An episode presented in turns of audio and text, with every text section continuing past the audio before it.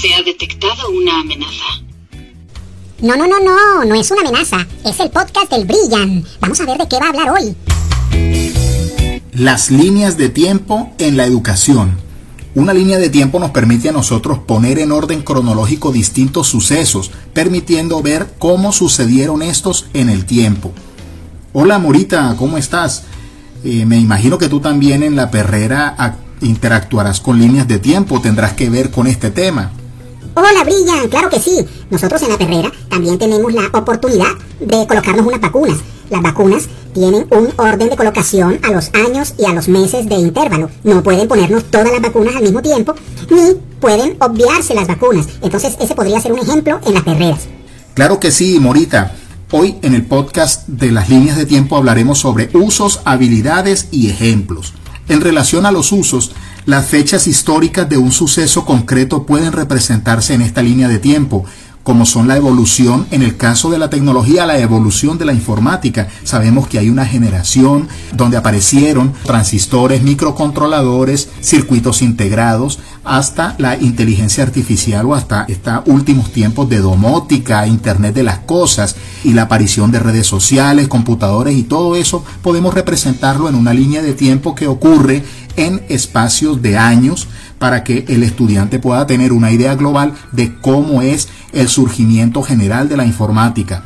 También la podemos ver o experimentar en la evolución de las sociedades, las noticias de actualidad en general.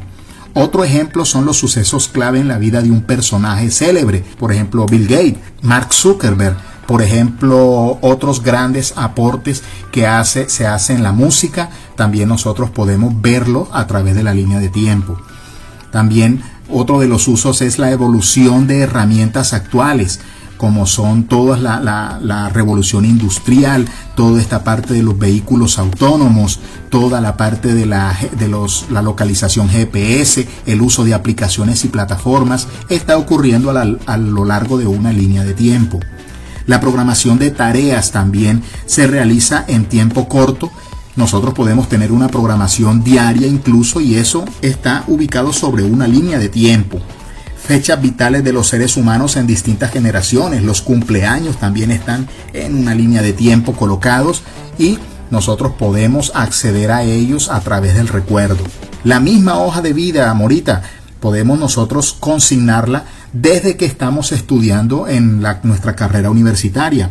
Algún curso que hagamos, algún certificado, toda esta experiencia que vamos obteniendo en la carrera la podemos ir plasmando en una línea de tiempo.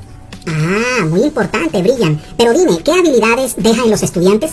Las habilidades que se pueden potenciar en el alumnado son muy variadas y siempre dependerán de cómo estén enfocadas en la actividad. Pero aquí cito las que me parecen más importantes. Por ejemplo, búsqueda y selección de información relevante. Los estudiantes tienen que tener esa competencia, esas habilidades de buscar en la Internet, dado a que en la misma no hay información relevante o pueden haber deepfake o información cambiada o información basura.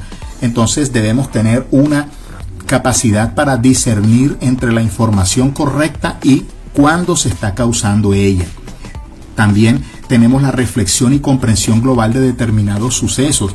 En este caso nosotros debemos echar mano de la capacidad de síntesis que tengamos para poder hacer una, eh, por decir algunas conclusiones de una línea de tiempo en nuestro estudio. Y también la capacidad infográfica, es decir, poder representar infografía en diferentes formas, acompañadas con gráficos, con imágenes que nos permitan documentar qué es lo que está pasando en este periodo de tiempo.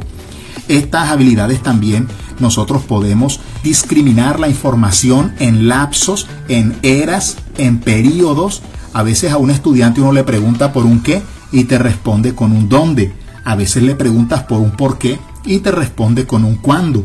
Entonces, la forma de representar o de poder ubicar la información en un espacio de tiempo es a través de las líneas de tiempo. Oh, muy bien, muy bien. Dime, Brillan, ahora cómo se acceden o dónde están o cómo las puedo ubicar estas líneas de tiempo. Eh, sí, Morita, ejemplos de ellos son algunos portales web o aplicaciones. Por ejemplo, uno de ellos es DPT. Si tú colocas en Google DPT línea de tiempo, él te lleva hacia el portal. Capsules es una segunda herramienta o portal que es muy versátil. También está Time Toast, TimeRite y TikiToki es otra plataforma para poder representar líneas de tiempo. Ah, ya brillan, sí, TikTok. Yo hago mucho TikTok en la música y cantando canciones en la perrera con mis amigos. Sí, sí, TikTok, claro que sí. No, no, no, no, Morita, TikTok no, es TikiToki. Si tú entras a Google y colocas TikiToki línea de tiempo, te va a mostrar cuál es la dirección o el acceso hacia el portal de esas líneas de tiempo, ¿cierto? Y bueno, Morita, gracias por acompañarme en este segmento de hoy. Eh, la invitación es a que nuestros estudiantes puedan acceder a estas herramientas que en su gran mayoría son gratuitas y que puedan hacer un excelente trabajo en su colegio. Adiós. Adiós, Brillan. Gracias por esta temática de hoy. Muy amable. Chao, chao. Wow, wow, wow, wow, wow, wow.